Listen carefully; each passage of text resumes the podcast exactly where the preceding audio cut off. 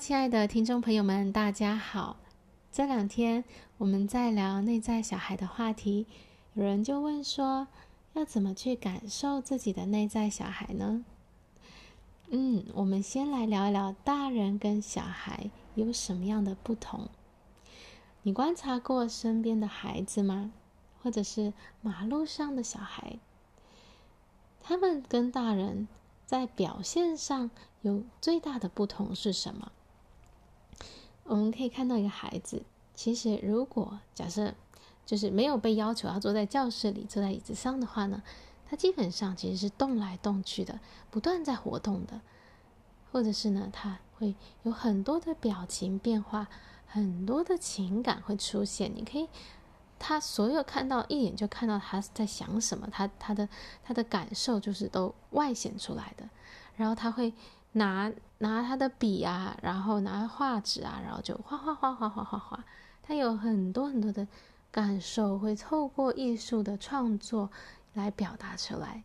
然后他很喜欢舞动，动他的身体，然后几乎都是很难很少孩子会停下来，除非在专注在画画，不然他其实是很喜欢动来动去的。这就是一个孩子，他很自由。他不受拘束，然后他也没有时间观念，跟我们大人很不一样。孩子是没有时间的，他就是活在当下，然后他在每一个当下都是都有很很多很多的感受，然后他是完全能够去连接他所有的感受，然后他就是他就是自由自在，然后创意直觉的。那跟大人的不同就是，大人呢，当我们渐渐长大以后，我们就学习很多的规范，我们要去遵守，要符合这个社会的价值期待。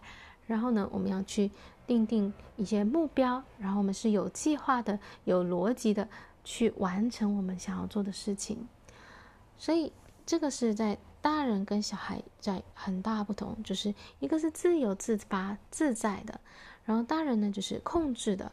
是逻辑的分析的，就就像我们的左脑跟右脑，所以啊，这个呢是我们看到，其实孩子跟大人有很大的不同。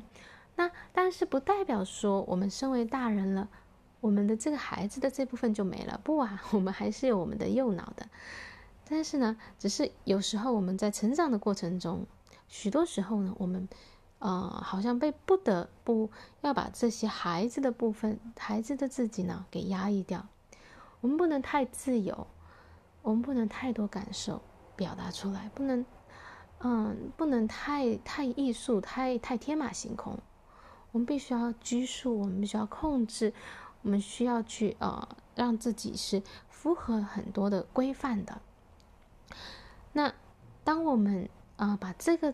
嗯，这个孩子这部分压抑掉的时候，其实我们会，嗯，我们，嗯，我们内在其实是会有一部分是空下来的，会会有一部分是是没有办法去满足的，因为因为这个这个孩子的我，他其实就一直都在我们里面，他只是被我们关起来了，打压住了。可是我们其实是有很多很多的感觉，然后那些东西其实是是不断的想要跑出来，想要去去表达去。去呼喊，去去让别人看到的，去他很多的需求是要要祈求我们去去满足他的，所以我们的这个孩子是我们没有办法去否认的一部分的自己。那所以这是为什么我们需要去把我们的孩子给找回来。那我们要怎么去找回来？那前几天也有跟大家说，其实我们每个人。偶尔在我们生活中，我们都会展现出我们这个孩子的一面，我们会进入到这个孩子的状态。有时候我们会感觉到非常的喜悦、满足，或者是有时候我们会很愤怒、很生气、很悲伤。当我们能够感受到我们这些的感觉的时候，其实我们就是在跟我们内在小孩连接了。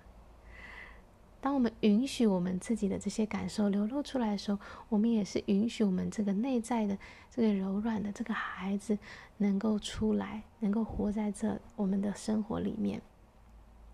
所以，我们可以去观察我们身边的小孩，或者是我们身边的大人，我们可以看看这些大人他什么时候也会展现出孩子的一面，他的幽默，他的童趣，好，他喜想可想要可爱的一面，这些这些都是我们内在的那个孩子活出来的时候，那我们就好好去把握。当我们的内在孩子他想要表达他自己，他想要出来的时候，我们就允许他，我们就给他一个空间，让他可以，嗯，可以安心的去。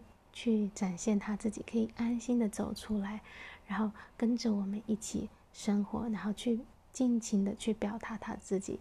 如此一来，我们就会活得更加的完整，更加的丰富。因为我们的生命本身就是要做一个完整的自己。我们有各种各样的面相，我们有孩子的面相，我们有创意的自己，我们有自由的自己，我们有，嗯、我们有各种情绪。感受的自己，很多很多的不同的面相。当我们把这些迎接回来、整合回来以后，我们就会活得很精彩。我们在人生当中，我们就能够去感受所有的事情，然后去体验人生所有的美好，还有当然也包括啊、所有的啊、酸甜苦辣。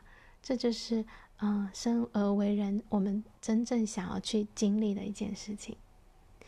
好，那今天的分享内容就到这边。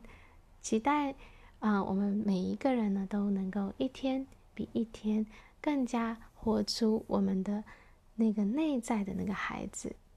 谢谢你的聆听，我们下一集再见。